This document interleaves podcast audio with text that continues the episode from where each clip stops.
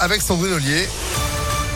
Bonjour Sandrine. Bonjour Phil, bonjour à tous. À la une du changement dans le protocole sanitaire lié au Covid à partir d'aujourd'hui, c'est la fin de la période d'isolement pour les cas contacts, même si vous n'êtes pas vacciné. Ça concerne tout le monde. Les collégiens et lycéens pourront donc rester en classe. Il faudra juste faire un autotest deux jours après avoir été, avoir été prévenu. Et même si le nombre de nouveaux cas de Covid continue d'augmenter, il n'y a pas lieu de remettre en place des mesures de freinage. C'est ce qu'a dit hier Olivier Véran dans le journal Le Parisien aujourd'hui en France. Selon le ministre de la Santé, il n'y a pas de signal inquiétant dans les services de réanimation. On a frôlé le drame à Lyon samedi en fin d'après-midi. D'après le progrès, une balle de fusil de chasse a terminé sa course dans un appartement du 8e arrondissement. La femme qui l'occupait n'a pas été blessée.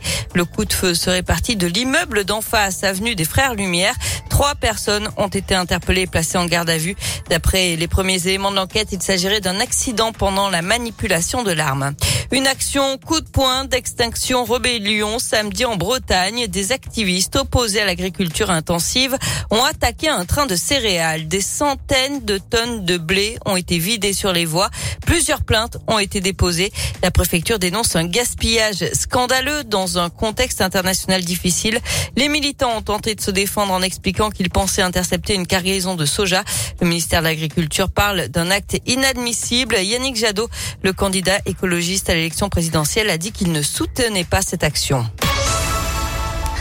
Avec le raisin, on ne fait pas que du vin. La foire de Lyon bat son plein depuis vendredi et parmi les nouveautés cette année, le stand Ville de Lyon qui met en avant des créateurs locaux et le savoir-faire lyonnais comme cette marque de maroquinerie dont les sacs ressemblent comme deux gouttes d'eau à des sacs en cuir mais qui sont fabriqués à base de raisin plus précisément à partir de déchets viticoles. Explication de Lisa Beredva, euh, cofondatrice de Maison Peau-Neuve. On récupère euh, les déchets viticoles après avoir fait du vin on récupère tous les biopolymères et on arrive à faire une pâte comme du agar-agar qui vient de couler sur du coton, ce qui donne cet effet de simili-cuir et qui est tout aussi euh, résistant qu'un cuir animal. Toute la marque a été euh, pensée et créée à Lyon. La matière première vient d'Italie, donc c'est des raisins du Piémont pour l'instant.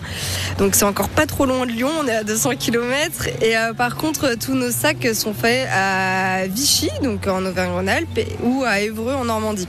Et parmi les produits proposés par Maison Peau-Neuve, un sac à main avec une doublure sérigraphiée Ville de Lyon avec des motifs traboules. À découvrir donc sur le stand Ville de Lyon, la foire de Lyon en vente sur le site internet de la marque et sous un kiosque Place Bellecour à partir de fin avril. On termine avec du sport et l'OL qui fait du surplace. Les Lyonnais en sont toujours dixième de Ligue 1 à 10 points du podium après leur match nul zéro partout à Reims. Hier soir, l'OM a confirmé sa place de dauphin en battant Nice de buts à 1. Et puis en basket, victoire de Lasvel 84 à 80 face à la lanterne rouge du championnat Fosse-sur-Mer.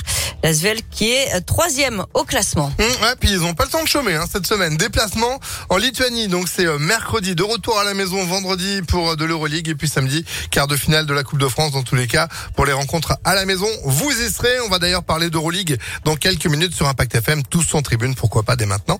ImpactFM.fr. Merci beaucoup Sandrine. Vous êtes de retour à 10h. À tout à l'heure. Allez, à tout à l'heure.